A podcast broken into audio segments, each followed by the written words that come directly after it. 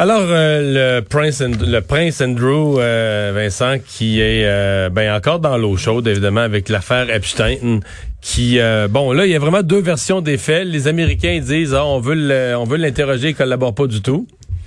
Puis il y a une autre version. Ben, lui, où il l'a fait à plusieurs reprises. De collaborer. De collaborer. Puis eux autres, là, plutôt que d'avoir cette collaboration, ils l'ont euh, hmm. ils ont coulé ça dans les médias, etc. Euh, on va discuter tout de suite avec Maître Jean-Pierre Rancourt, avocat criminaliste, mais surtout avocat criminaliste qui connaît bien le système aux États-Unis. Maître Rancourt, bonjour. Bonjour à vous. Bon, euh, d'abord, est-ce que est-ce que les Américains pourraient le forcer là, dans le cadre d'une enquête comme ça, des allégations graves Est-ce que les Américains pourraient le forcer? Ben, écoutez, euh, ça dépend toujours du traité. Je pense que le traité entre ces deux pays est, différent de celui du Canada avec les États-Unis, par exemple. Euh, au Canada, euh, si on voulait interroger quelqu'un aux États-Unis, on ne pourrait pas, en, fonction du traité entre les, les deux pays. on peut extrader quelqu'un. Le Canada pourrait. Mais ça, il faut qu'il soit accusé. C'est pas juste pour un, tu peux pas le faire pour un interrogatoire, là. Ben oui, il faut qu'on ait la preuve que l'individu aurait commis un crime et on présente ça à un juge qui va euh, accepter euh, d'extrader l'individu pour être accusé dans l'autre pays. Mais là, euh, être interrogé, moi j'ai jamais vu ça, mais probablement que dans leur traité entre les, États-Unis et la Grande-Bretagne, il y a des il y a des, articles qui prévoient qu'on peut forcer quelqu'un à témoigner. C'est ce que j'ai compris de la demande ce matin là. Ouais. est-ce qu'il y a quelque chose, c'est que vous n'êtes pas un spécialiste du droit de la famille royale, mais est-ce qu'il peut y avoir quelque chose qui protège un membre de la famille royale des, des droits constitutionnels habituels d'un citoyen au Royaume-Uni? Ben, moi, je pense que il n'y a pas un individu qui peut être obligé à témoigner euh, dans, quelque chose qui pourrait l'incriminer, que ce soit au Canada ou ailleurs euh, aux États-Unis. On ne peut pas s'incriminer soi-même. Alors, comment on peut exiger euh, qu'il vienne aux États-Unis ou qu'il soit interrogé euh, directement dans son pays par une commission rogatoire, par exemple. Est-ce qu'on peut faire ça? Euh, bon, on voit que là, la, royauté va s'en mêler, puis ils vont dire, écoutez, non, non, ça, on va pas plus loin avec ça. Je pense pas que... Est-ce qu'il aurait été... ok. Est-ce que ça aurait été plus facile de l'interroger? Parce que là, évidemment, il y a Epstein s'étant suicidé. il n'y a pas de procès. Donc, est-ce que ça aurait été plus facile de, de, de l'interroger si l'on l'avait convoqué comme un témoin essentiel dans l'affaire euh, Epstein? Ben encore là, si on lui envoie un subpoena, euh, il n'est pas dans le même pays. Est-ce qu'il doit euh, se conformer à cet ordre de la Cour? À mon avis, non.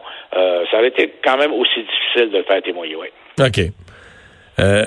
reste, reste, comme on dirait, l'honneur, C'est-à-dire que c'est pas c'est pas chic chic quand t'es un personnage, un membre de la famille royale, que t'es trempé à une histoire aussi sordide puis que refusant de collaborer, tu, tu laisses tous les, les sous-entendus courir. Exact. Si vous avez rien à vous reprocher, euh, vous allez là, puis vous témoignez, puis euh, l'individu est décédé de toute façon, donc vous pouvez euh, venir témoigner. bon, mais si vous avez quelque chose à vous reprocher, c'est c'est ça que, ça, que je ressens de sa façon de faire de ne pas vouloir collaborer. et d'ailleurs, il y a une fille, une des, des ex de Epstein qui dit qu'il l'avait forcé à avoir une relation sexuelle avec lui. Alors là, peut-être qu'il y a quelque chose à se reprocher, et c'est pour ça qu'il ne veut pas collaborer. Mhm. C'est euh, tout ça nous indique, je sais pas si vous avez suivi, mais s'il y avait eu le procès euh, Epstein complet, euh, ça aurait été ça aurait été un spectacle télévisuel de haut niveau potentiellement là. Hein? Le dévoilement de la preuve, les noms qui auraient sorti là. Ah oui, c'est évident. Et, surtout qu'on est aux États-Unis, les caméras sont à l'intérieur et on diffuse en direct ce qui se passe à la cour. Ça aurait été un show incroyable. Est-ce que euh, est-ce qu'il y a des interdits de publication, mettons euh, qu'une témoin, une jeune femme, une femme qui, était jeune à l'époque, qui était mineure à l'époque, va s'asseoir à la barre des témoins et tu sais que dans son témoignage, elle va dire Epstein ceci, cela, puis là, ils m'ont fait ci, puis ils m'ont fait ça, puis lui était, le prince Andrew était là.